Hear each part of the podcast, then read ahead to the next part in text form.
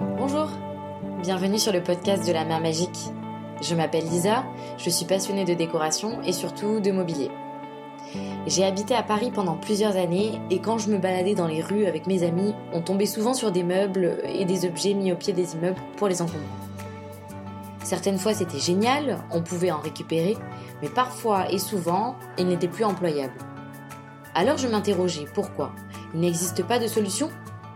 Mais en me renseignant, j'ai vu qu'il y avait énormément de personnes qui œuvraient pour donner une seconde vie à nos meubles. J'ai créé ce podcast pour aller à leur rencontre. Dans chaque épisode, vous découvrirez un professionnel qui nous parlera de son parcours et de son quotidien dans une discussion authentique. Dans la mesure du possible, je ne coupe pas les enregistrements, donc vous participez à la discussion dans son intégralité. J'espère que le format et les invités vous plairont autant qu'à moi, car j'y prends beaucoup de plaisir. Aujourd'hui, je vous propose ma conversation avec Martin. Martin est un des quatre fondateurs de Bluedigo, et Bluedigo, c'est une société qui crée des espaces de travail à impact positif. Bonjour Martin. Bonjour Lisa. Merci d'être avec moi sur euh, le podcast. Euh, je suis ravie de t'accueillir pour, euh, pour échanger avec toi. je commence toujours bah, l'épisode par, par demander à mon invité de se présenter. Donc si tu peux te présenter s'il te plaît. Oui, alors bah, ça me fait super plaisir d'être là avec toi également. Merci de m'interviewer. Euh, moi, je suis Martin, je suis cofondateur de Bluedigo et je dirige le studio Bluedigo. Euh, Bluedigo, en gros, on redonne une seconde vie aux meubles de bureau et on permet de réaliser des aménagements de bureau à impact positif. C'est positif par la circularité du coût du mobilier reconditionné, euh, la, durabilité du mobilier neuf qui est produit localement. Et c'est également un écosystème aussi plus vertueux au niveau de la décoration, de la végétalisation et des matériaux de construction. Trop bien. Euh, de toute façon, on va rentrer dans, bien dans le sujet euh, juste après.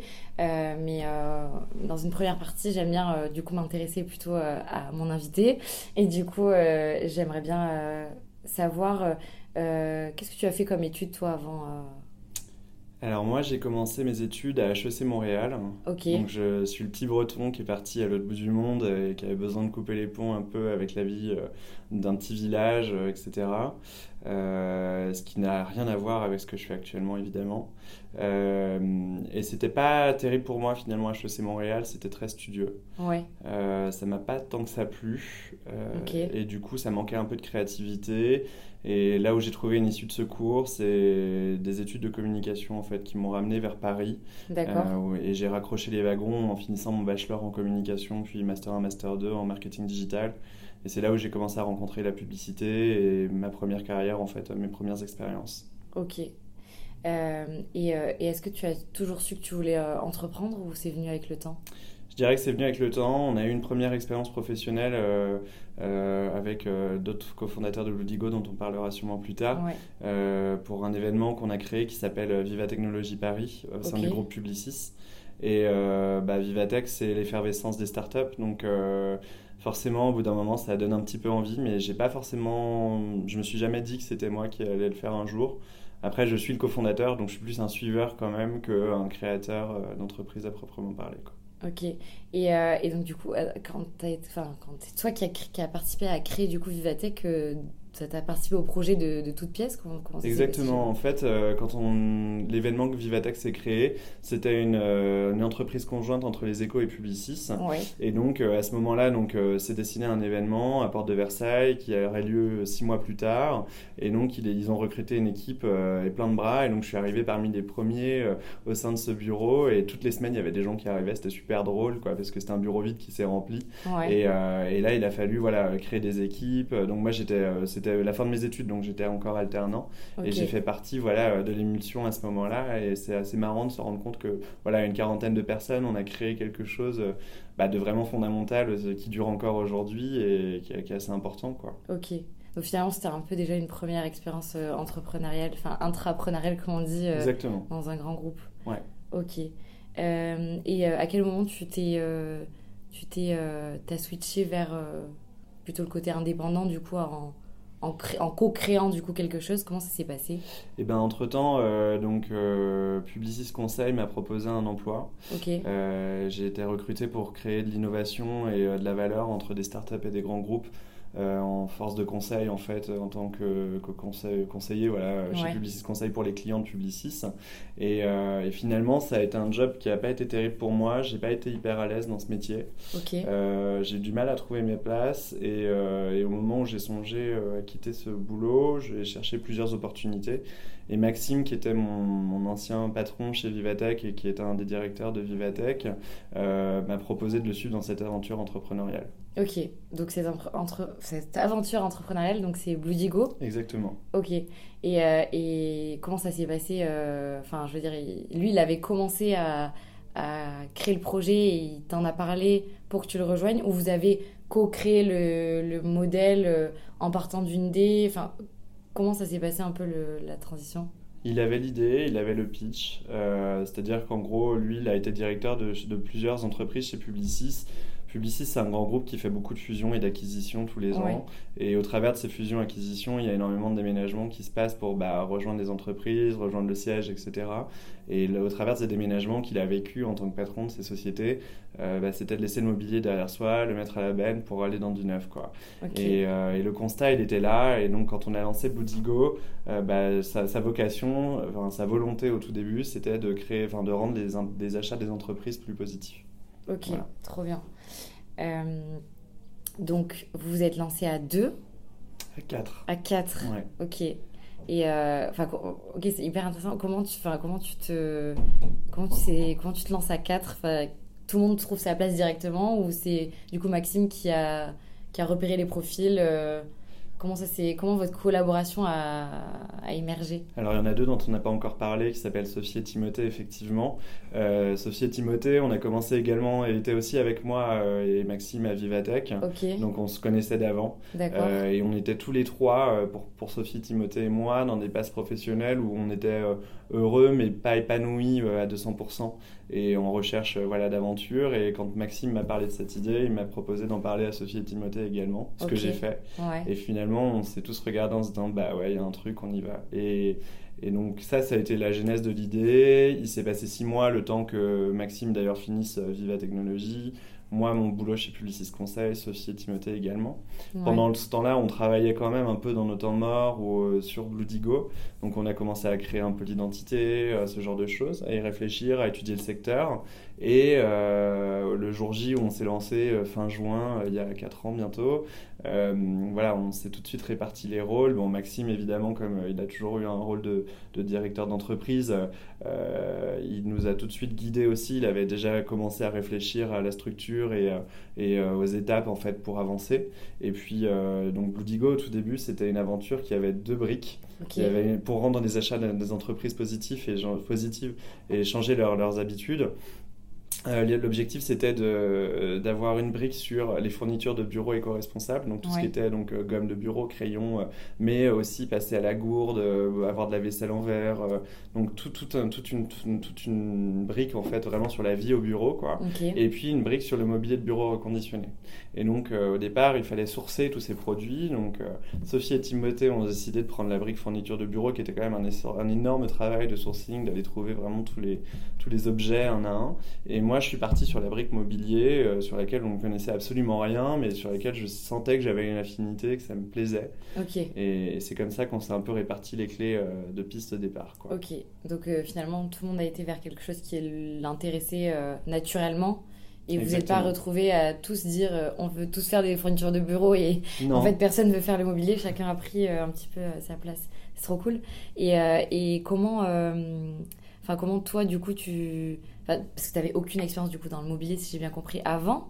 Euh, tu avais quand même, je sais pas moi, chez toi un peu une appétence déco ou euh, tu t'intéressais un peu à, voilà, aux meubles ou pas du tout et puis ça, ça a paru un peu euh, euh, comme une évidence quand, quand tu es rentré dans le projet Ouais, ouais, non, c'est vrai, j'ai toujours eu une appétence pour la déco, ça me plaît beaucoup et je pense que j'ai toujours eu aussi également une sorte de facilité, euh, je pense qu'une sorte d'intelligence spatiale à positionner des meubles dans un espace et remplir un espace et de façon harmonieuse et homogène. Et du coup, ça a été assez facile pour moi là-dessus et fluide en fait. J'ai pas trop eu de questionnement particulier ou de malaise de ne pas me sentir à la hauteur euh, là-dessus quoi. Ok. Et euh, je reviens un peu aux questions que je te posais avant.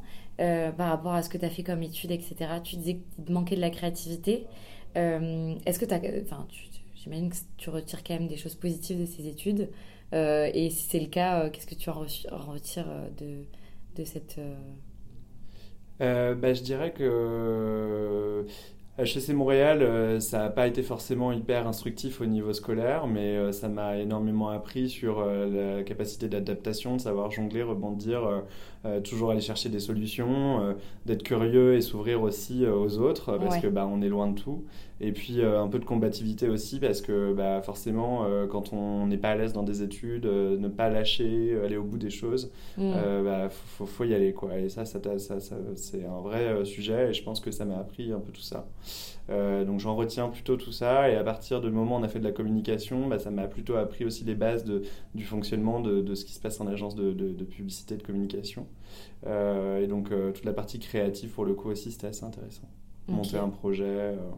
Ouais, ok, trop bien. Et par rapport du coup à ton...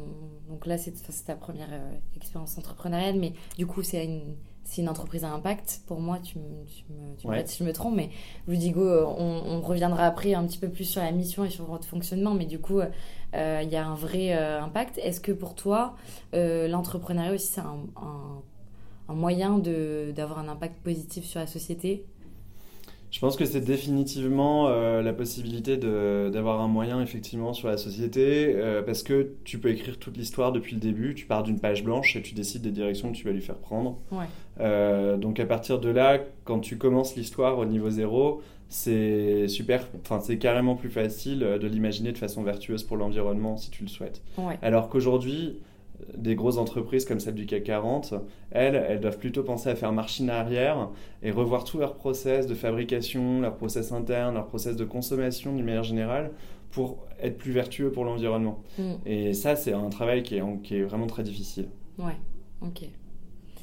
Bon, merci. Du coup, on va pouvoir euh, passer sur euh, bah, la partie du coup plutôt projet. Euh, sur, euh, sur bah, du coup l'aventure euh, Boudigo. c'est quoi la mission du coup de, de Boudigo aujourd'hui? Nous, comme la mission qu'on a depuis le début, c'est de créer des espaces de travail à impact positif. Ouais. Je dirais même aujourd'hui que c'est plus même des espaces de vie à impact positif. Euh, Boudigo a évolué au fil des années et depuis le Covid, les cartes ont été assez rebattues sur les aménagements de bureaux. Je pense qu'on en reparlera peut-être un peu après, mais de plus en plus aujourd'hui, on crée des espaces de vie qui soient collaboratifs, euh, multidisciplinaires et qui nous sortent aussi du lieu de bureau puisque euh, on nous appelle aussi également maintenant pour euh, faire voilà, des restaurants, des lobbies d'hôtels, etc. etc. Ok. et au niveau des valeurs de, de, vous les aviez définies dès le début ou pas, ou ça arrive avec le temps Et quelles sont-elles? Euh, on en avait défini au début, alors après c'était plus des tonalités euh, qu'on voulait se donner. Je pense qu'en fait ça, ça c'est aussi en lien avec euh, ce qu'on est aujourd'hui et donc ça n'a pas trop trop changé. Je pense que voilà, Bloodigo, bah, c'est une entreprise qui est engagée, ça c'est clair, il n'y a pas de doute là-dessus. on est transparent aussi avec nos clients et dans la manière dont on agit d'une manière générale, on n'a rien à cacher et on essaye justement au mieux d'expliquer tout ce qu'on fait dans les démarches. Euh, ce qui fait notre force aussi, c'est qu'on est flexible et agile. Et ça, c'est vraiment entier, c'est vraiment important chez nous. Euh, on est vraiment capable de rebondir euh, et d'aller toujours de l'avant chercher des solutions. et puis, je pense qu'on est des entiers parce que voilà, on est, c'est une on a que des gens et des personnalités éclectiques au sein de l'équipe et ça crée une super alchimie globalement, quoi. Ok. Euh, trop intéressant. Et euh, comment vous avez choisi Bluedigo euh, comme nom? Enfin, pourquoi? Alors, on a essayé de ne pas se rationaliser parce qu'au départ, c'est parti d'un nom un peu globi-boulga qui marchait bien. mais si on pas se rationalise, en fait, on a plutôt trouvé quelque chose de très cohérent là-dedans, puisque c'est en rapport à l'économie bleue. L'économie bleue, c'est une économie dans laquelle en fait l'activité a un impact positif sur l'environnement parce qu'elle a été pensée en fait en amont euh, pour intégrer euh, l'environnement dès le départ dans son projet. Et donc ça, c'est un peu l'horizon euh, de la transition écologique, c'est-à-dire quand tu crées quelque chose mais qui tout de suite est déjà vertueux pour l'environnement. Ok.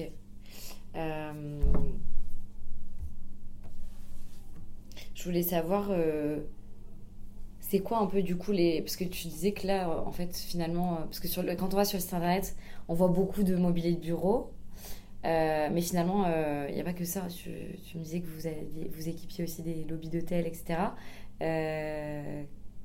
c'est quoi un peu le périmètre du mobilier que, que, vous, que vous présentez sur le site internet aujourd'hui? Alors on a vraiment tout type de mobilier effectivement.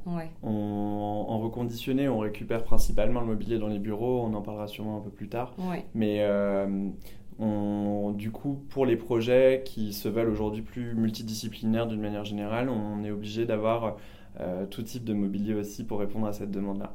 Euh, donc on a, euh, sauf excepté la literie par exemple, on a vraiment euh, tout ce qui est espace de cafétéria, de restauration, des salons, des bureaux, des open space, des salles de réunion, voilà, du rangement, du mobilier qui peut être modulable et avoir plusieurs usages, des cloisons. Donc ouais, on essaye d'avoir un peu tout pour répondre à un projet. Ok. hyper intéressant. C'est quoi vos canaux de distribution? Du coup, il y a le site internet. Est-ce qu'il y en a d'autres? Alors le site internet aujourd'hui c'est un site vitrine, c'est-à-dire qu'on ne peut plus acheter en direct.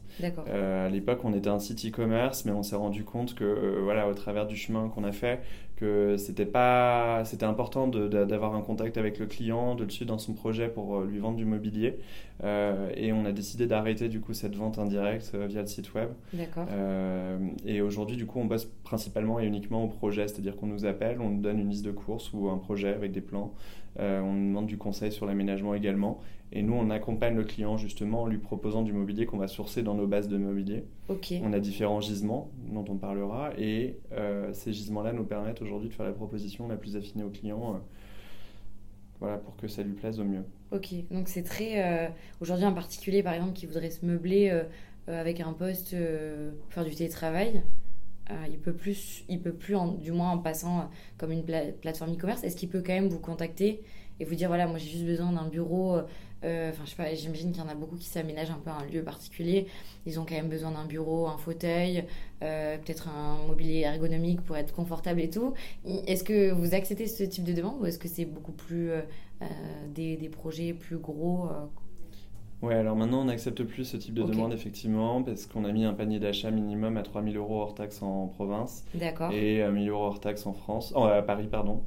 Euh, dans l'idée aujourd'hui de bosser sur des projets voilà un peu plus conséquents aussi d'aménagement donc qui restent relativement B2B et pas plus B2C. D'accord. Par contre on a effectivement une branche de notre métier qui s'appelle le pass remote euh, qu'on a créé aussi euh, grâce au Covid euh, où on équipe les salariés en télétravail. Et donc ça, c'est un site qu'on monte en marque blanche, c'est-à-dire qu'on monte à l'identité de l'entreprise qui va être notre futur client.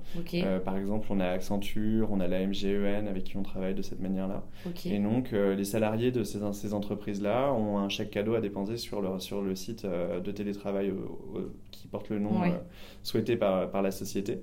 Euh, donc ils ont juste à se connecter avec euh, leur identifiant d'intranet, ils ont accès à un catalogue avec euh, du mobilier de bureau, de l'ergonomie, effectivement du matériel informatique également. Et donc voilà, ils ont une dotation à dépenser sur le site, ils peuvent dépenser plus ou moins et ils reçoivent tout chez eux derrière. Ok. et donc ils reçoivent tout et vous l'installez à domicile et tout ça ou c'est Alors je crois que c'est plutôt du mobilier facile à monter, ah mais c'est quand même à soi de l'installer effectivement. Trop bien. mais du coup, ça, ça, m'interpelle parce que je me demande enfin, comment, euh, comment vous gérez les stocks. Est-ce que du coup, euh, c'est euh, le site de la société a son propre stock, entre guillemets, parce que vous restez quand même dans un type de mobilier particulier, c'est-à-dire que tous les fauteuils vont être les mêmes, ou vu qu'on est sur de la seconde main, bah, c'est un peu plus compliqué et, il y a plusieurs fauteuils différents Enfin, comment ça se passe un petit peu pour les stocks du, enfin, du coup dans la... Alors pour cette partie-là, effectivement, euh, malheureusement, le mobilier reconditionné a moins bien fonctionné. Oui. Euh, donc il y en a toujours un peu, mais on n'a pas principalement du neuf. Et du coup, avec un sourcing qui est quand même adapté, made in France, produit localement, etc., etc. Ok. Ok, hyper intéressant. Euh, on, tu nous en as un peu parlé au tout début, mais ça existe depuis combien de temps du coup, le Tigo? Je dirais que le Tigo, on va avoir 4 ans. Euh, en juin, on aura 4 ans. D'accord. Et c'est quoi les, les, débuts un peu de Bluedigo il y a, il y a 4 ans? Tu nous en as parlé. Euh, bah, on en parlait tout à l'heure, effectivement. Euh. Mais après, je veux dire, il y a eu l'association, enfin, vous avez commencé à tester le marché, etc. Mais c'est quoi le premier, enfin, les, premiers chantiers sur lesquels vous avez, vous avez travaillé? Eh ben donc c'est nous quatre, on s'est réunis, euh, on est allé à Station F, on a été sélectionné par la maison des startups LVMH. Donc ça a été nos premiers euh, bureaux entre guillemets euh, dans un espace de coworking. et puis bah, il a fallu tester tout de suite. Donc on a loué un petit garage euh, à Gambetta. Euh, et puis on a trouvé via un groupe Facebook euh, des bureaux à récupérer. On a appelé, en fait c'était pour l'histoire assez marrant, c'était les bureaux de Will of Green. Ils se séparaient d'une partie de leurs locaux parce que justement, je crois qu'ils déménageaient.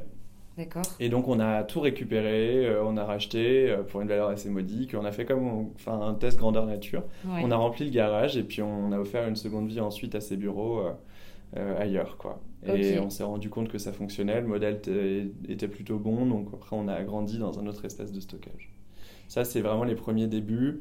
Je dirais que euh, c'était une équipe euh, sans connaissance euh, du, ni du secteur, ni de ce que c'est le mobilier, ni, ni des aménagements de bureaux, où il a fallu justement se créer une religion complète là-dessus, et puis on a testé en, en, marchant petit à petit. Quoi. Ouais. Et donc là, à ce moment-là, vous êtes, vous êtes incubé au final à la station et vous avez des bureaux là-bas, c'est ça? Ouais. Et, euh, et, vous avez un garage du coup euh, un peu plus loin, à Gambetta. À Gambetta. Euh, qui fait les livraisons Enfin, quand là, quand vous trouvez Will of Green, j'imagine que du coup c'est vous vous y allez un bah, camion euh, Exactement, ouais. bah, pour, pour, pour, comprendre comment ça se passe, il faut faire soi-même. Donc on a loué un camion, on l'a porté nous-mêmes. Euh, Maxime, Timothée, moi, euh, on y était, on a allé. Et c'est assez marrant parce que du coup, on comprend aussi ce que c'est. C'est pas, c'est pas, c'est pas du tout un métier facile. Hein. Et, et, et, du coup, on a, toutes les étapes, on les a vécues pour essayer de les comprendre et de les travailler. Quoi. Ok. Trop bien. Et puis après, du coup, pour continuer sur les débuts de Bloody Go, on a eu un stock, euh, après 3 ou 4 mois après, un peu plus conséquent, euh, à, Porte d'Ivry, euh, donc Ivry-sur-Seine, sur le périph'. Et, donc là, on avait un garage en fait en sous-sol d'immeuble, on avait 800 mètres carrés. Ah oui. Et on a quitté Station F parce que c'était la fin de notre promo. Donc on a pris nos bureaux juste au-dessus. Et donc là, on a créé le, vrai, le vrai premier stock de Bloody Go. Donc on a rempli les 800 mètres carrés de mobilier et pareil, donc là on commençait à travailler avec des déménageurs, mais il fallait quand même, euh, dès qu'on avait des ventes, préparer les commandes dans le garage, donc euh, sortir les meubles, tester le montage, euh, les nettoyer. Donc ça, ça a été une longue période où on a travaillé nous-mêmes sur le stock. On prenait des manutentionnaires aussi régulièrement. Et on travaillait avec des livreurs du dernier kilomètre, Yamai Troopers notamment, avec qui on travaillait pas mal. Euh, et, voilà, c'est comme ça qu'on a bossé pendant, euh, je dirais, euh, une bonne année, voire année et demie, avant de devoir quitter ce, cet entrepôt-là. D'accord. Et Station F, c'est bon, c'est enfin moi je, connais, mais est-ce que tu peux juste expliquer en quelques mots ce que c'est pour les personnes qui nous écoutent, qui, qui connaîtraient peut-être pas forcément pour comprendre Bien sûr, bah, Station F, euh, c'est un gros incubateur de start-up qui a été fondé par Xavier Niel. Euh, aujourd'hui, en fait, il y a plein de grandes, grandes entreprises et corporations qui financent euh, des programmes d'incubation de start-up, notamment LVMH, au sein duquel voilà, on a été sélectionné à l'époque pour pouvoir participer. Ça permet aux jeunes entreprises et aux gens qui veulent se lancer bah, d'avoir un espace pour travailler de manière gratuite.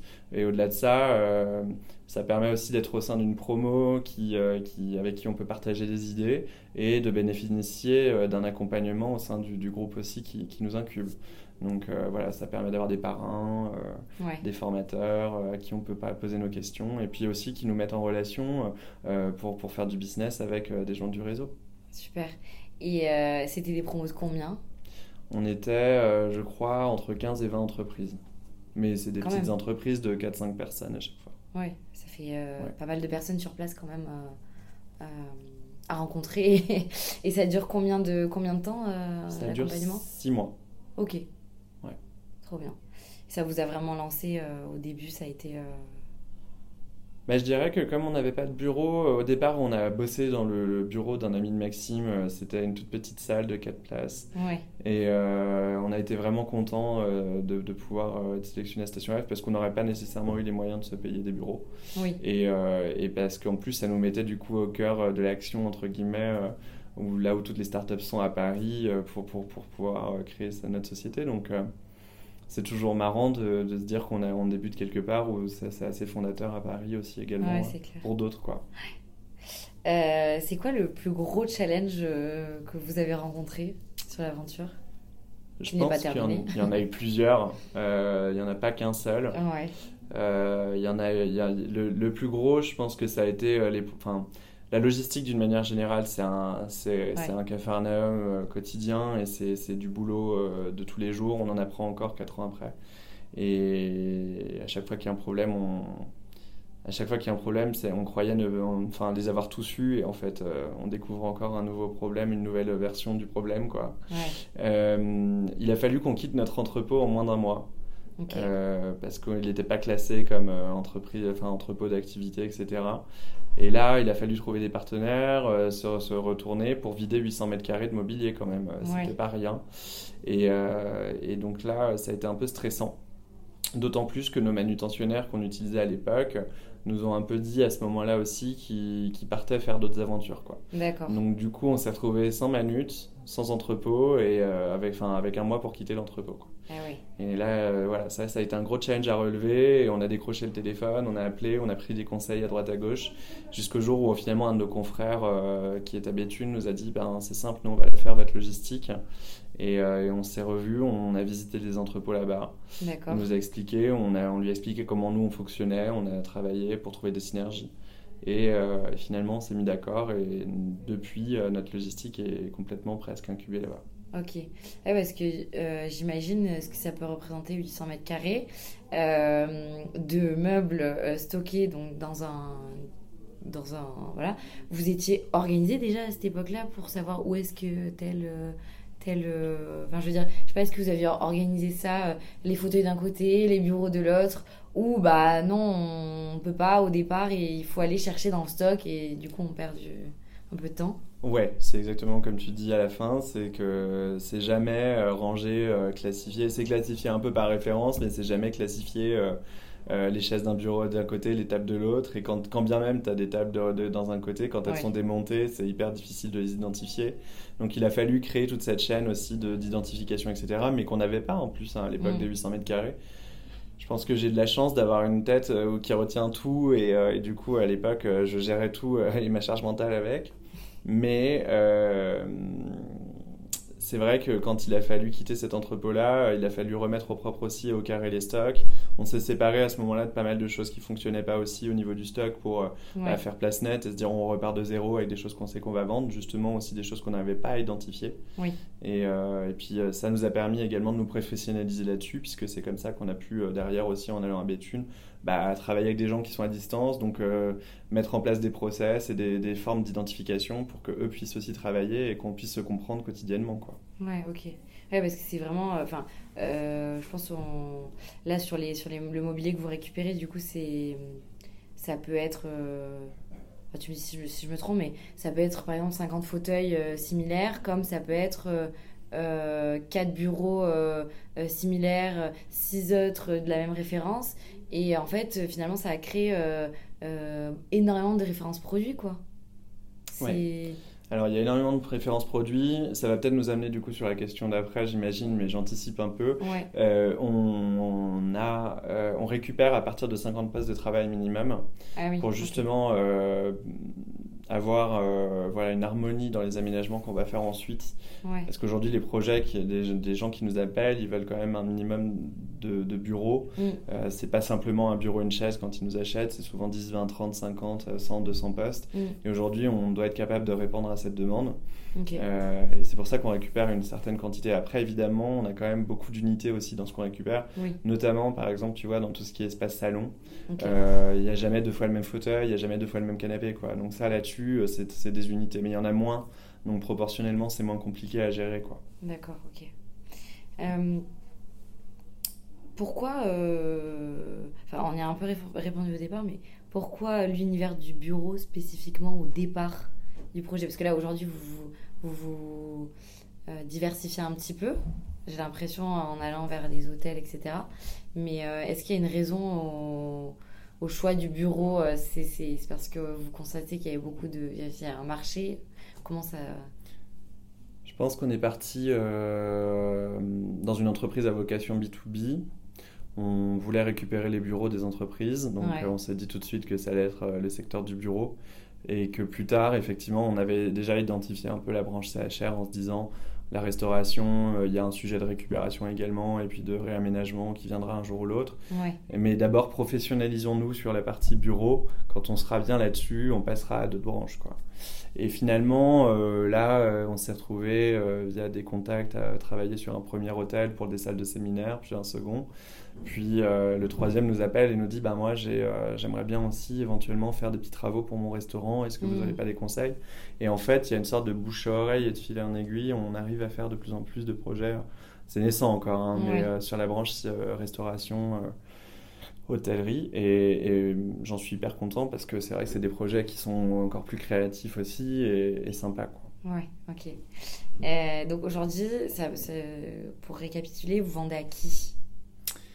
On pensait vendre des tout débuts euh, à des TPE, PME, petites entreprises, euh, peut-être même en, plutôt en région que sur mhm. Paris.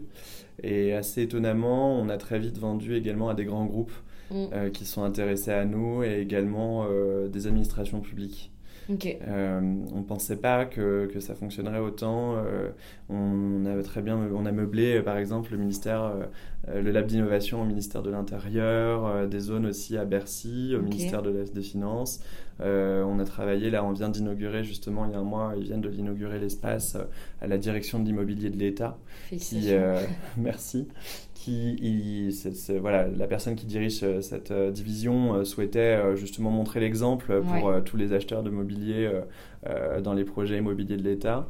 Et du coup, a créé un, un, projet voilà, avec que du mobilier reconditionné pour montrer qu'on peut le faire et que c'est complètement réalisable. Donc finalement, les administrations publiques, on travaille plutôt beaucoup avec et les grands groupes Pareil, on, a démarché un jour euh, quelqu'un à la Société Générale. Et cette personne est revenue vers nous, elle a demandé à venir voir notre entrepôt. À l'époque, c'était encore l'entrepôt justement à Ivry-sur-Seine, euh, au sous-sol, les 800 mètres carrés en bordel. Enfin, c'était la caverne d'Alibaba. et, euh, et, puis, elle a cru en nous, elle nous a mis sur un premier appel d'offres avec d'autres confrères, plutôt de notre milieu, pour répondre à des petits espaces sur un nouvel immeuble qui développait. Ok. Et euh, on leur fait une présentation de tout ce qu'on a prévu pour le projet. Et là, ils nous disent euh, Waouh, bravo. Euh. Et puis, quelques heures après, on les a sentis un peu scotchés. Et quelques heures après, ils nous ont rappelé, ils nous ont dit Bah, du coup, on vous met sur tout. Ah ouais Et donc, on s'est retrouvé sur un appel d'offres d'ameublement d'un immeuble de 3000 postes. Waouh et ça nous amène sûrement sur la conversation d'après, mais en gros, euh, on a commencé quelques mois plus tôt à vendre également du mobilier neuf éco-conçu, donc du mobilier made in France, etc., pour compléter notre catalogue, parce que nos 800 mètres carrés euh, était un petit peu euh, restrictif en termes de, catalogue. Euh, et, grâce à ce fameux catalogue-là, on a réussi à répondre à toutes les références de l'appel d'offres, ce qui ne veut pas dire qu'on y a gagné à toutes, mais on était 25 dans la course et on a su se battre. Et on a gagné pour des espaces de réunion, des espaces informels, avec du mobilier du coup plutôt neuf. La Société Générale à l'époque s'est pas orientée sur du reconditionné. Parce qu'ils avaient des desiderata en termes de, de, voilà, de, de d'options sur du mobilier, des couleurs, euh, des choses comme ça. Assez, euh, C'était assez précis euh, et dans des quantités assez grosses pour qu'on puisse le faire dans du reconditionné. Quoi. Ok. donc en fait, il n'y a pas que aujourd'hui le, le, mobilier reconditionné ou seconde main. Il y a du mobilier aussi que vous allez sourcer, enfin que vous achetez chez les fournisseurs, mais vous respectez quand même des critères particuliers. C'est quoi les, en fait, c'est quoi les choix de mobilier que vous avez aujourd'hui? Alors aujourd'hui, on a plusieurs gisements de mobilier, effectivement. Euh, donc il y a d'abord euh, notre stock de reconditionné. Il y a le mobilier neuf éco-conçu. Donc celui-là, en fait, il on, depuis le Covid, on, avait, euh, voilà, dans le catalogue, on avait une centaine de références en mobilier reconditionné. On s'est rendu compte que c'était pas suffisant pour répondre à un projet complètement. Il manquait toujours une pièce à droite à gauche. Et puis d'abord, 800 mètres carrés, c'était pas suffisant. Et voilà, après c'est infini, il faut toujours avoir des stocks. Et assez bizarrement, voilà, tu vas récupérer le bureau en 160 les gens qui t'appellent le lendemain, ils veulent du bureau en 140. Mm. Donc, tu n'as jamais le bon bureau au bon moment. Ça, c'est un truc, c'est tout le temps pareil. Euh, et, du coup, on a rencontré des entreprises qui étaient assez jeunes aussi dans le milieu du mobilier, un peu comme nous, mais qui, euh, elles, produisaient du mobilier neuf. Enfin, elles produisent toujours d'ailleurs. Euh, et, avec qui on s'entend très très bien. Et donc, on a créé un petit écosystème de marques autour de nous, effectivement, voilà, qui font du mobilier made in France avec des matériaux sourcés localement, une vocation à avoir des, des meubles qui soient aussi durables durable par le fait qu'ils puissent être évolutifs, des pièces qui sont interchangeables, garanties à vie et une recyclabilité à 100%. donc tout ça, on l'a travaillé avec eux. Euh, et puis voilà, donc aujourd'hui on représente un écosystème d'environ une vingtaine de marques euh, de mobilier, ce qui nous permet de couvrir euh, bah, tout le panel d'un aménagement, aussi bien intérieur qu'extérieur. on, peut, on pourrait presque même faire, on fait même des pergolas, des cabanes avec certains fournisseurs. Voilà, c'est assez cool parce que ça nous permet aussi de, de faire des aménagements qui soient vraiment distinctifs. Euh, on, a du mobilier reconditionné d'une part euh, et d'autre part du mobilier neuf. Et je dirais qu'aujourd'hui, quand on fait un aménagement, c'est la bonne cuisine des deux. Euh, c'est le mix qu'on a trouvé. Et assez naturellement, en volume, ça représente environ 75% de mobilier reconditionné pour 25% de mobilier neuf. Et ça bouge pas. Mm. C'est-à-dire que voilà, les gens ils font une économie sur le mobilier de bureau, le bureau, la chaise de bureau, les caissons, les armoires, les rangements. Et de l'autre côté, du coup, euh, ils, gardent cet argent pour euh, un petit mobilier sympa euh, sur un espace d'attente, un espace collaboratif, une salle de réunion. Hmm. Voilà. Ok. Parce que du coup, les, les, les, marques avec lesquelles vous travaillez, c'est, c'est finalement des marques qui sont un peu plus peut-être haut de gamme, plus design que, que, que l'occasion, c'est ça? Alors, elles sont plus design que l'occasion, même si sur l'occasion, ça nous arrive de récupérer des pièces vintage. Quand on récupère en volume, on récupère quand même un mobilier aussi euh, donc, euh, qui reste assez simple, mm. je dirais. Euh, donc c'est vrai que ça permet de compléter aussi par des choses plus colorées, plus sur mesure, plus au, au goût de l'entreprise aussi parfois, ou aux tonalités de l'entreprise par rapport à la vocation de son projet. Mm. Euh, après, par contre, c'est pas plus, enfin, c'est pas plus haut de gamme parce que ce qu'on récupère en reconditionné, c'est de la grande marque et, euh, et puis aussi, euh, donc ça reste aussi bien en termes de qualité et de durabilité. Et le seul truc qu'il a fallu, c'est qu'on trouve des marques de, enfin, on a des fournisseurs made in France mm. qui ont des prix hyper raisonnables. Et ça, c'était important parce que la clientèle qui vient nous voir, au-delà de venir nous voir pour les co-responsabilités, elle vient aussi nous voir pour du prix. Et on ne pouvait pas, euh, face à ça, mettre euh, des prix qui soient indécents sur des produits. C'était pas entendable. Et quand on, on, avait quelques marques au début qui étaient assez élevées en termes de prix, et ça n'a pas fonctionné du tout. Et on perdait des projets pour ça. D'accord. Euh, dans le donc Blue Digo aujourd'hui, finalement, ce que moi. on a déjà travaillé ensemble par le passé quand j'étais dans une, dans une entreprise où vous aviez récupéré pas mal de, de bah, tous les bureaux d'un immeuble en fait. Mm je me rappelle euh, euh, vous avoir envoyé, participer au projet, donc avoir envoyé euh, les photos des meubles, etc. Donc il y avait un sourcing qui était fait de votre côté sur, sur photo, puis après vous vous déplaciez. Est-ce que ça a évolué? Aujourd'hui, vous avez, je sais pas, des critères spécifiques dans le sourcing? Vous allez chercher telle marque, telle marque Parce que nous, c'était du, du mobilier qui avait été produit pour la société en question. Euh, comment, comment ça se passe le sourcing en tous les cas sur l'occasion? Est-ce qu'il est, euh, est, est ouvert? Ou est-ce qu'aujourd'hui vous avez décidé de, euh, de, de, processer un petit peu tout ça et d'avoir des marques un petit peu que vous recherchez plutôt que d'autres? Comment ça se passe? Il est, euh, il est euh, moitié processé, moitié ouvert, je dirais, euh, parce qu'il y a toujours des bonnes surprises à rester ouvert et à l'écoute. Après, effectivement, il est processé, on a mis des, des, grilles, comme je disais, il y a 50 postes minimum pour avoir une sorte de quantité minimum. Mm. Une régionalité aussi, on récupère sur l'île de France et les Hauts-de-France. et puis sur les marques, effectivement, on essaie de ne pas récupérer de mobilier Ikea, malheureusement. Euh, c'est pas pour décrire Ikea, mais c'est du mm. mobilier qui est assez peu qualitatif quand on veut le remonter et lui offrir une seconde vie. Euh, par ailleurs, euh, la bonne surprise qu'on a eue en l'ensemble d'Igo et puis qu'on a depuis toujours maintenant, c'est que quand on récupère du mobilier dans les entreprises, ça reste du mobilier hyper qualitatif aussi en termes mm. de marque. voilà, les entreprises, elles achètent toujours des, des grandes marques, Nol, Vitra, etc. Donc derrière, c'est facile euh, de les récupérer et puis de les remettre en circulation, de retrouver la pièce détachée également. Euh, quand on récupère des armoires, de racheter les clés Nol. Euh, voilà, c'est des choses, ça paraît pas, mais c'est hyper important et on, y arrive plutôt pas mal. Voilà. Pour info, sur 2022, on a fait 59 récupérations, il me semble. et on a récupéré en tout 15 500 meubles pour 771 références de mobilier. Quoi. Et, enfin, ça, enfin, là, comme ça, ça, enfin, ça paraît énorme parce que j'imagine que ça peut représenter en fait 15 000 pièces dans, mm. un entrepôt. Bon, évidemment, j'imagine que vous en avez vendu et que du coup, il n'y a pas, enfin, et heureusement, il n'y a pas les 15 000 euh, pièces qui sont stockées quelque part. Euh, mais euh, c'est risqué quand même de prendre des meubles et de les stocker parce que le stockage, ça, ça coûte cher, etc. Est-ce que vous vous allez sur du sourcing, enfin, j'imagine qu'il y a des demandes clients. Est-ce qu'il est y a toujours un petit peu les mêmes demandes et du coup, ce qui fait qu'aujourd'hui, vous arrivez à être. Bah, vous savez que potentiellement, bon, ça c'est bon, ça, ça, va se vendre parce que c'est recherché dans le domaine du bureau, ou c'est toujours une prise de risque en permanence? Il y a forcément une prise de risque. on, a cinq, on a à peu près entre 5 et 7 000 pièces en stock en permanence pour être capable justement d'affluer, enfin de répondre à vraiment toutes les demandes. Et je dirais que tous les mois, il y en a environ 2000 qui rentrent et 2000 qui sortent. Ok.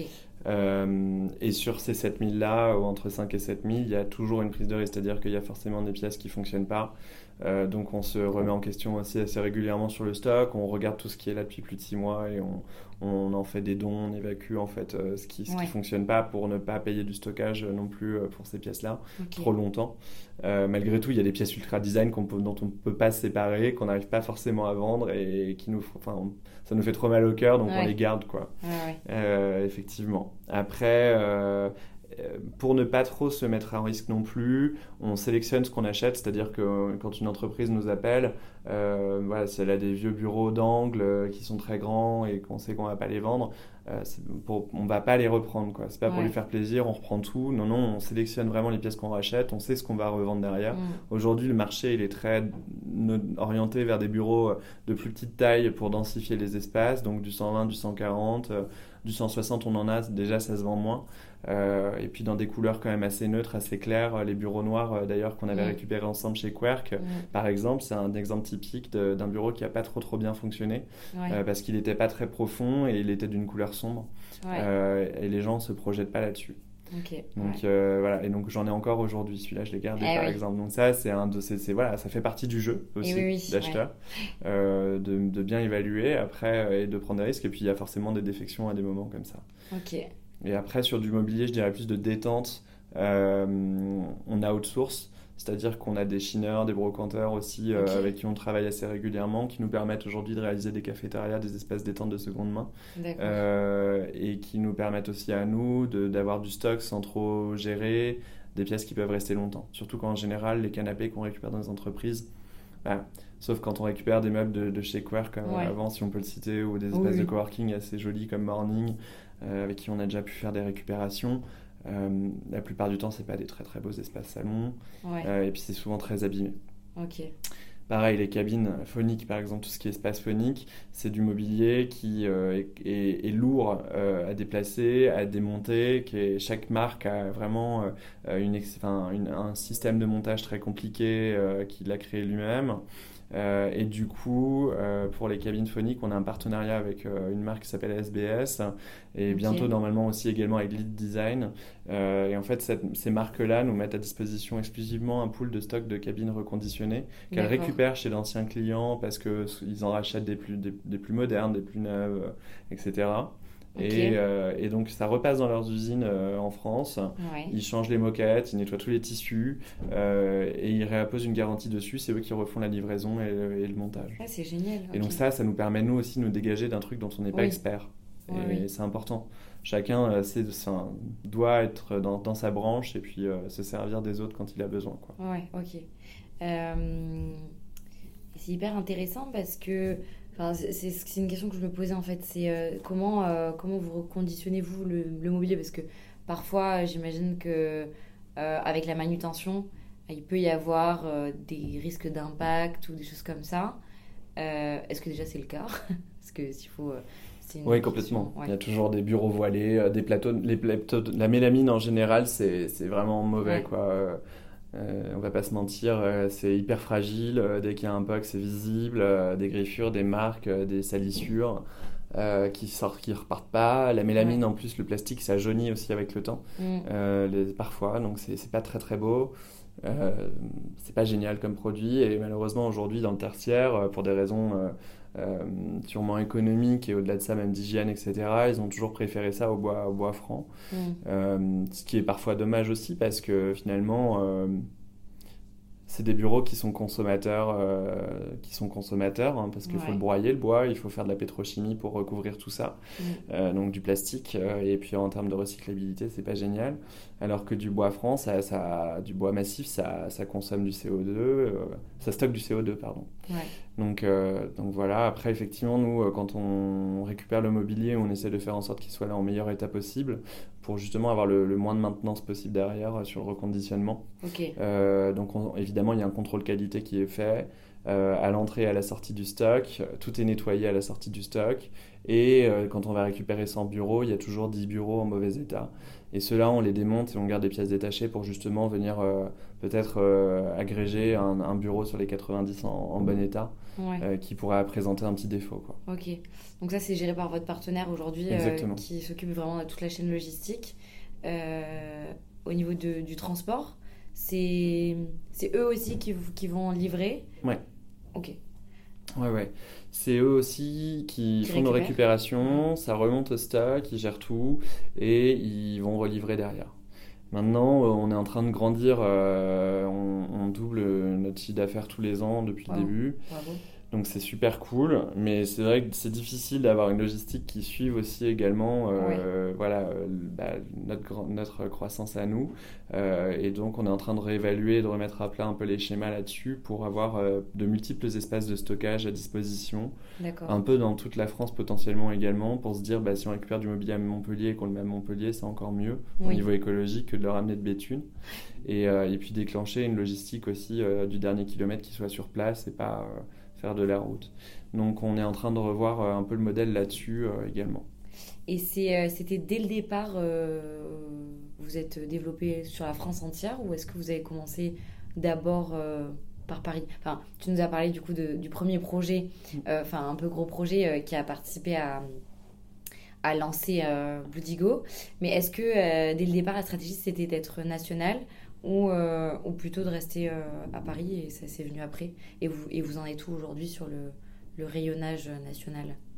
Je dirais qu'on ne s'est jamais cantonné à Paris, on a été ouvert euh, à toute la France dès le début. avec les complexités que ça peut avoir, effectivement, de livrer un bureau depuis Béthune à Montpellier. mais donc on ne s'est jamais fermé là-dessus. Ah, évidemment que le marché est parisien de base. on fait à peu près, je crois, 70% du chiffre d'affaires en, euh, à Paris et 30% en région. D'accord. Euh, voilà. Donc ça, et ça, ça bouge pas trop depuis le début, c'est assez linéaire aussi. Ok. Et voilà. Ok, c'est hyper intéressant. Euh, donc tu nous as dit que ça, ça, enfin, ça représente à peu près combien de transactions par an de, de, sorties Je serais incapable de te le dire. Honnêtement, je dirais que euh, comme ça, de tête, j'ai pas le chiffre. C'est un petit peu difficile à sortir. Ouais, je comprends. C'était, euh, si tu l'avais. Euh. Attends, je fais un petit calcul rapide. C'est à peu près, je dirais que c'est à peu près 600 ventes par mois, par an. Par an. 600 ventes par an, ouais. Ouais, ok. Et, et justement, par rapport à ces projets-là, comment ça se déroule? J'ai l'impression qu'il y a un peu. Tu parlais de conseils dans la prestation Ludigo. Euh, moi, je m'étais un peu arrêtée au côté, euh, voilà, on, vous récupérez, vous revendez des meubles. En fait, maintenant, c'est de l'accompagnement sur l'aménagement, si j'ai bien compris, euh, sur la partie mobilier, c'est ça? Vous faites du sur-mesure? Vous contactez Comment ça se passe en fait? Par exemple, si moi j'ai des bureaux que je veux meubler, je, vous contacte et c'est quoi le cheminement du projet? Alors, euh, au départ, euh, depuis le début, donc euh, jusqu'à maintenant, tu peux nous appeler, tu, tu as un projet d'ameublement et tu as besoin de mobilier. Là, l'équipe commerciale prendra le relais et fera du coup une proposition de mobilier affinée par rapport à ta liste de courses. Si tu as des plans, des moodboards à nous envoyer, ça nous permet également et ça leur permet également de, du coup de, de, mettre des choses en face qui soient correspondant à ta recherche. Et puis maintenant, on va plus loin. Depuis quelques mois, j'ai monté le studio d'aménagement Bludigo. Il s'appelle Studio Bludigo. parce que des clients ont commencé à nous donner la main et à nous laisser carte blanche sur des projets en nous, en nous disant bah non, on veut pas simplement que vous posiez des meubles, mais on veut que vous choisissiez, enfin vous, faites, vous fassiez tout le design de l'espace. D'accord. donc ça reste assez décoratif, mais c'est de la peinture, des sols, des moulures au mur, de la sélection de décoration pour mettre des cadres au mur, dans les étagères, etc. Et puis évidemment, comme d'habitude, tout le forcing du mobilier qui va rentrer dans cet espace. Quoi. Donc on a fait un premier projet avec euh, Content Square. Euh, qui se situe au WeWork rue de Madrid. Euh, ils avaient un espace de 100 mètres carrés qu'ils voulaient refaire de manière pluridisciplinaire. Ils voulaient que ce soit un lieu de fête, un lieu de séminaire, un lieu d'accueil client, un lieu de réunion et un lieu de salle silence quand c'est pas occupé. et donc on a créé voilà un espace un peu cosy comme à la maison. On a refait tout un sol en parquet, de la peinture verte au mur, des rideaux, de la déco chinée. Euh, c'était assez sympa. Ok, et ça représentait quoi Combien de postes à peu près euh Alors là, il n'y avait pas de postes. Hein, c'était vraiment uniquement une salle de 100 mètres carrés euh, de réunion. Quoi. Ok. voilà, donc ça, ça a été le tout premier projet du studio. Et puis, ce qui m'a fait mettre la main d'ailleurs au plan, au 3D, chose que j'avais encore jamais fait jusqu'alors. Donc j'ai un peu appris aussi sur le tas. Ouais. et puis ça me plaît énormément. Ok. On travaille avec une entreprise de travaux généraux qui s'occupe justement de faire toute la partie euh, travaux, quoi, donc euh, peinture. Euh, maintenant, on peut même faire d'électricité, des cloisons avec eux. Enfin, ils ont vraiment tous les corps de métier. D'accord. Et nous, on, intervient pour tout ce qui est suivi du chantier, coordination, et puis achat du, matériel, enfin des matériaux en général, et puis du mobilier, quoi. Ok. Donc c'est toi qui gères maintenant le, la partie créa si jamais il y a besoin, euh, on te donne carte blanche et euh, tu fais des propositions en 3D. Du coup, tu parlais de 3D, c'est donc la personne peut se projeter avec des plans en circulant un petit peu dans ses bureaux et tu mets du mobilier et tout ça. Exactement. Ok. Je, je, fais tout ça. Depuis maintenant septembre, on a lancé le studio Bloodigo et, et voilà. Donc là, il y a un premier projet qu'on suit depuis septembre qui est en train de se terminer. Donc on va en parler un petit peu dans les mois à venir. on a accompagné voilà une entreprise qui fait de l'énergie renouvelable euh, dans des nouveaux locaux rue Lafayette, 700 mètres carrés. Euh, c'était super beau en plus parce que le local, il, a, il est tout en verrière Eiffel et tout. D'accord. Et donc lui, pour le coup, pareil, euh, on a de la chance, il était livré nu, pareil, par un bailleur, donc qui faisait quand même une grosse partie de travaux. Hein. Ouais. et donc nous, on est venu à poser bah, du papier peint, de la peinture, on a fait des meubles sur mesure, voilà, de, des meubles télé-bibliothèque, du carrelage dans la cuisine, on a dessiné la cuisine avec la cliente, etc. Et donc on a accompagné la cliente effectivement de, du projet, de, son début euh, sur ce projet-là, euh, avec sa liste de courses, ses besoins. On lui a présenté des ambiances, des moodboards, euh, un plan d'aménagement, des 3D. et puis derrière, effectivement, on a même accompagné son équipe à la conduite au changement, c'est-à-dire qu'on a fait un atelier chez eux également, un peu workshop. Euh, pour bah, prendre l'avis de tout le monde sur euh, le premier jet qu'on avait réalisé sur ce bureau-là, et puis euh, prendre tous les retours pour les faire se sentir inclus au projet également. Et puis bah, on a pris les modifications, on a modifié le projet en, en fonction aussi de leur retour. Quoi. D'accord, hyper intéressant. Donc maintenant, vous faites aussi un peu du second œuvre. Exactement. et, et, vous êtes capable de vous adapter vraiment au projet de A à Z, avec soit on vient mettre du meuble, soit on vient faire un projet plus global avec des ambiances. Ok, c'est hyper intéressant. Et c'est quoi du coup les prochaines étapes Bon là du coup euh, tu, nous as parlé de ça. Est-ce qu'il y a d'autres encore prochaines étapes pour Bloodigo C'est quoi un petit peu l'avenir? Comment vous le voyez? Eh ben, L'avenir pour Bloodigo, euh, c'est assez chouette puisqu'on vient de lancer euh, en interne également une marketplace. Alors on l'appelle comme ça. C'est un site qui est visible que pour l'équipe commerciale chez nous. D'accord. mais qui réunit et enfin, qui a pour ambition de réunir en fait tous les marchands revendeurs de mobilier de, de bureaux d'occasion euh, en France. Et ça va nous permettre justement euh, de garder nos 5000 pièces de stock, mais pas nécessairement d'en prendre plus, mais d'aller vendre le stock d'autres. Sachant qu'on a aujourd'hui l'attraction commerciale euh, et qu'on sait vendre, et ben on souhaite aussi vendre le mobilier des autres et pouvoir du coup, bah, un, les les faire bénéficier de ça et puis bah, nous avoir plus de stock euh, de l'autre côté. Et puis pour une valeur écologique aussi, euh, c'est intéressant parce que justement si quelqu'un nous appelle à Marseille, plutôt que d'utiliser nos stocks qui sont à Béthune, bah, on utilisera plutôt des revendeurs de mobilier de seconde main qui sont euh, autour de Marseille. Quoi. D'accord. Voilà. Et ça a aussi valeur pour des marques de neuf. donc là on est en train de parler avec des marques de mobilier neuf qui pourraient avoir bah, des erreurs de commande, des retours produits, des invendus, des prototypes, du mobilier d'exposition. et donc avec qui on pourra justement voilà, avoir du mobilier à disposition pour des projets. Ok, trop bien. donc ça, va bien se développer au final avec un maillage national pour rester un peu local, si, j'ai bien compris, et avec l'accompagnement de A à Z par Bludigo. comment elle s'organise l'équipe aujourd'hui? Vous êtes combien dans... Alors on était 4 au début, maintenant on est 22. Euh, donc on a bien grandi en 4 ans. Ouais. Euh, et puis, donc, je dirais qu'il y a deux gros pôles euh, qui sont les plus importants. Il y a le, commerce, évidemment. sans eux, il n'y aurait pas de business, quoi, qui, qui vendent voilà, tout le mobilier. Et puis, la logistique, bah, qui est forcément le support de tout ça, qui gère toutes la les récupérations, les achats de stock, donc tous les approvisionnements du stock. Et puis, toutes les opérations derrière de livraison une fois que les commerciaux ont vendu, quoi. Et après, il y a trois autres pôles. Je dirais, il y a marketing qui, qui, gère bah, tout ce qui est le site web la visibilité en ligne, euh, etc.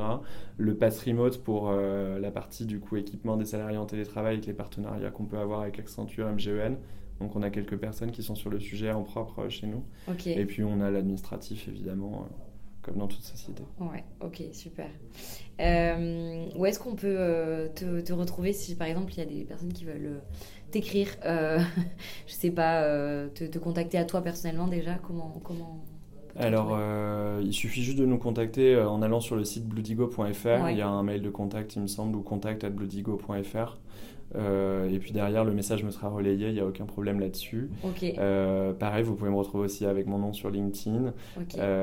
et on a une page donc Bloodigo LinkedIn et une page Bloodigo sur Instagram où on va d'ailleurs partager les projets un peu day to day. Donc n'hésitez pas à nous suivre là-dessus. quoi. Ok, bah, je mettrai euh, les liens de toute façon dans, les notes du podcast. Comme ça, si les personnes veulent te retrouver, elles pourront, euh, elles pourront y aller. Euh, j'ai une dernière question qui est un peu la question de la fin que je pose à tous mes invités, qui est très, très, très ouverte. je voulais savoir comment tu voyais l'avenir du meuble seconde main. Bah, J'espère un jour que les gens feront du 100% seconde main, mais c'est jamais toujours possible évidemment. Mais on va y arriver, il faudra passer par là, parce que quand on voit les pénuries aujourd'hui de matières premières, euh, et la faible recyclabilité des produits, euh, une fois qu'ils sont jetés alors qu'ils sont en super état, c'est quand même assez terrible. Euh, donc autant consommer de seconde main et puis continuer. Surtout quand on voit que les entreprises, elles consomment entre... Enfin, elles changent de mobilier tous les 3 à 5 ans, quand elles se réaménagent, qu'elles changent de locaux, etc. C'est un ce qui nécessite quand même un gros changement d'habitude là-dessus. Ouais, ok, super. Bah, merci beaucoup Martin pour euh, ton temps et euh, tes réponses très complètes sur euh, le projet Bloodigo et sur bah, l'évolution et, toi aussi ton, ton, aventure. je, je mettrai du coup toutes les informations qu'il faut sur, sur les notes du podcast et merci de, bah, de nous avoir écoutés jusqu'à la fin. Et je te dis à bientôt. Bah, merci beaucoup et à très bientôt. Merci d'avoir écouté cet épisode jusqu'à la fin. J'imagine qu'il vous a plu si vous êtes encore là. Alors merci de me le faire savoir avec 5 étoiles, ça m'aidera énormément pour remonter dans les classements. Et puis pour faire connaître le podcast, n'hésitez pas à le partager autour de vous euh, en me taguant sur Instagram du podcast. C'est comme ça que je pourrai avoir plus de, rayonnement et puis avoir de plus en plus d'invités euh, à vous proposer si le format vous plaît. Je vous souhaite une très bonne euh, journée, soirée. Et puis euh, on se dit à bientôt euh, dans un prochain épisode. Bye